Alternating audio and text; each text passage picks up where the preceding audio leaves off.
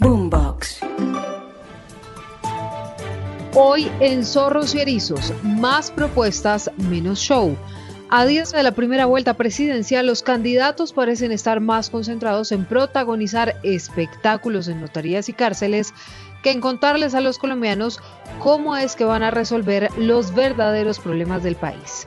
Escuche Zorros y Erizos en todas las plataformas de audio y no olvide activar las notificaciones para estar enterado en cualquier momento y en cualquier lugar de lo que pasa con estos animales. Bueno, de lo que pasa con nuestros políticos. El zorro, como los humanos, es un mamífero, una criatura astuta y hábil para engañar o evitar el engaño.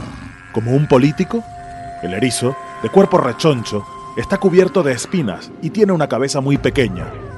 Ante el peligro, adopta forma de bola. ¿Como un político? Como en política, todo es cuestión de método. La capital roja de Colombia. Y, si lo veo, le voy a dar en la cara marica. De la ¡No es así! ¡Estudien! ¡Mamola, como decía! ¿De qué, me, ¿De qué me habla bien? El que me acabo de enterar. En votar, señores representantes. Marica, ya no más. En la jungla de la política colombiana, ¿quiénes son los zorros y quiénes los erizos? Ya les contamos.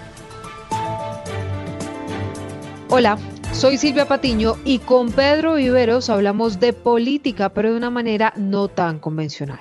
Conversemos del teatro de la política o del show de los políticos. Y es que Federico Gutiérrez, que no escapa oportunidad para atacar a su más cercano contrincante, Gustavo Petro, se fue hasta las afueras de la cárcel La Picota a hablar del polémico perdón social del candidato del pacto histórico. Lo que tienen que hacer las autoridades es investigar y lo que tenemos que hacer los colombianos es rechazar cualquier acto de populismo y cualquier acto irresponsable como el que se está planteando hoy, en el que lo que quieren es obtener votos prometiendo rebajas de penas para los peores corruptos y para los peores asesinos del país. No tienen la autoridad moral hoy para pretender dirigir el país.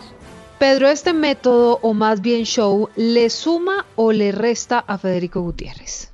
Silvia, esta respuesta de Federico Gutiérrez puede que no sea la más, digamos, novedosa o la más realista y que para muchos suene a show, pero yo creo que es una respuesta a una acción de un político como Petro que planteó un escenario con, integrantes de su campaña durante toda la Semana Santa. A veces esas respuestas se pueden dar tranquilamente en un salón de una campaña sin tener que ir hasta la locación o hacer una especie de town meeting y yo respeto eso, pero lo que yo creo es que cuando dan eso que algunos medios han denominado papayazo, que para mí no es un papayazo, pero algunos lo han denominado así, pues en política toda acción tiene una reacción y yo creo que Fico Gutiérrez le está respondiendo a una acción que tuvo la campaña de Gustavo Petro. Entonces, de repente puede sonar medio estrambótica irse hasta la cárcel de la picota. Sí, seguramente, digamos, tiene un tono de show, puede ser, pero esa respuesta tenía que darla el señor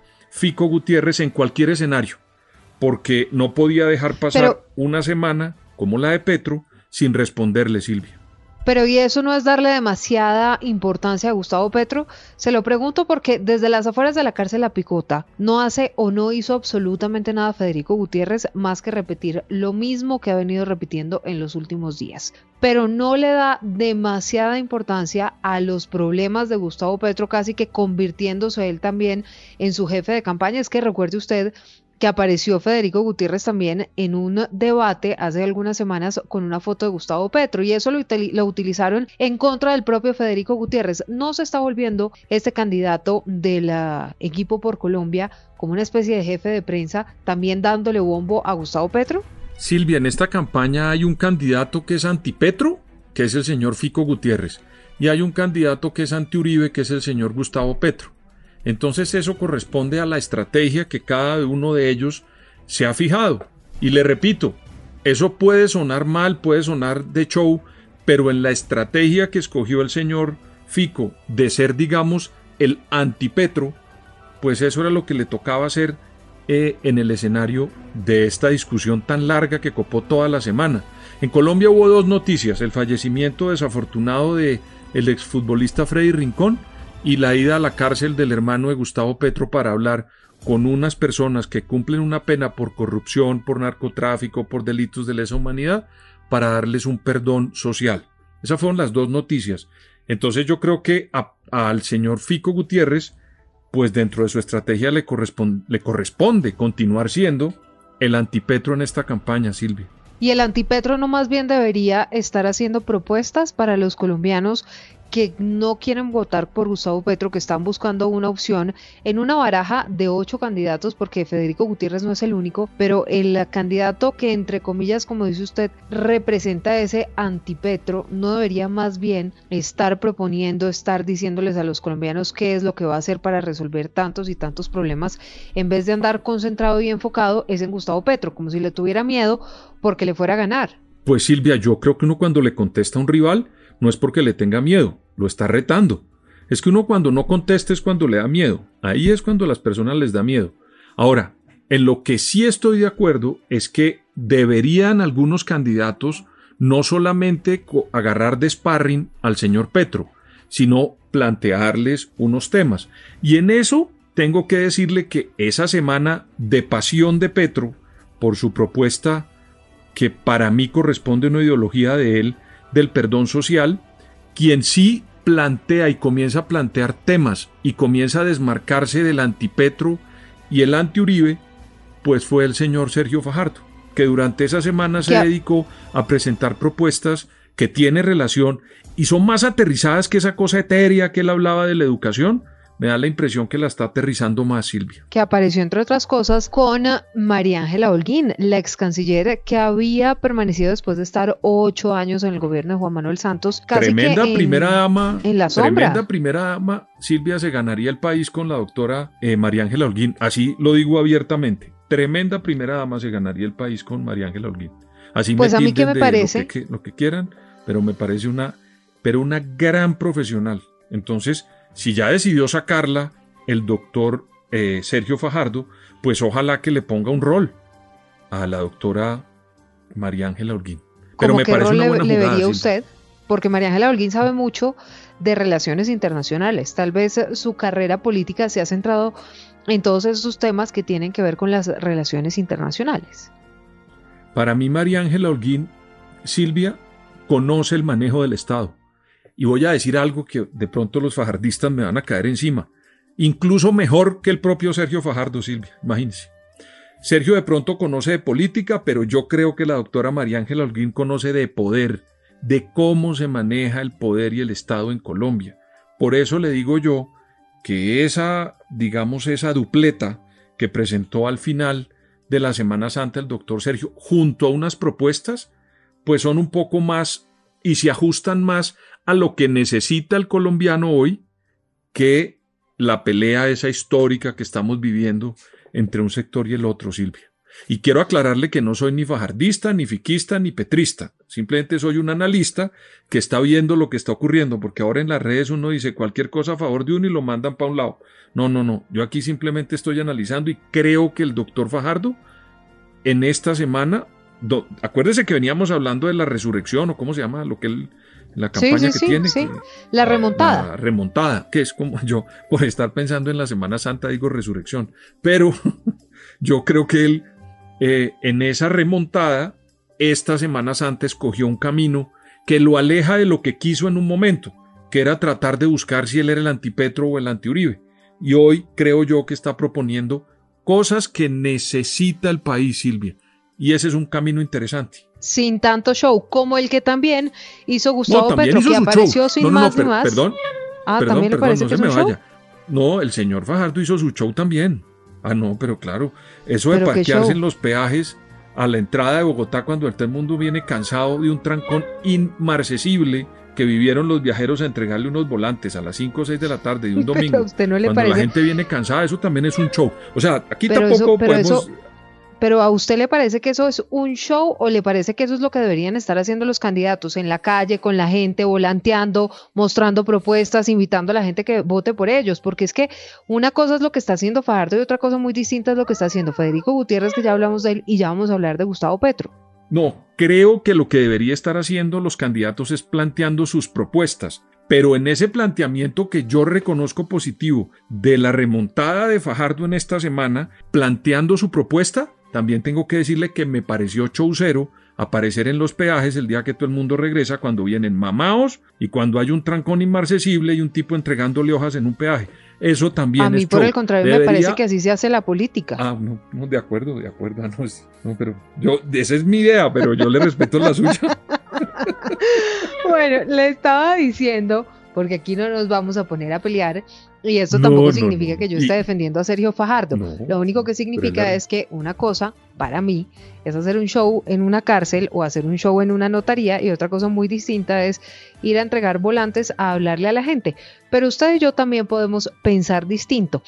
Y le estaba diciendo que entonces Gustavo Petro apareció sin más ni más en una notaría firmando un compromiso de que no va a expropiar. Oiga lo que dijo. Afirmo que mi propuesta de transformación para este país no se fundamenta ni incluye ningún tipo de expropiación. Dentro del respeto de todos y todas las colombianas, no expropiaré las riquezas y bienes de sus propietarios. No expropiaré. No voy a expropiar nada ni a nadie. Invito al resto de los candidatos presidenciales a que también juren que no expropiarán. Ahora, Pedro, Petro más que expropiar ha usado la palabra democratizar. Lo que, lo que digo, Silvia, es que Petro, a cada minuto que él le descubren, digamos, una propuesta de las que hemos llamado maximalistas, es decir, que son imposibles de cumplir, le busca un adjetivo para tratar de aterrizarla después de que ha presentado y ha cometido múltiples errores en las expectativas que genera con sus propuestas. Entonces, mire usted que, por ejemplo, con el perdón social terminó diciendo que buscáramos a Derrida y después que era un entrampamiento y luego desconoció al hermano. Todo esto para decirle que él siempre busca un adjetivo. Cuando descubrieron que venía utilizando porque ideológicamente Petro sí considera que hay que hacer una transformación en Colombia a las personas que tienen tierra inactiva.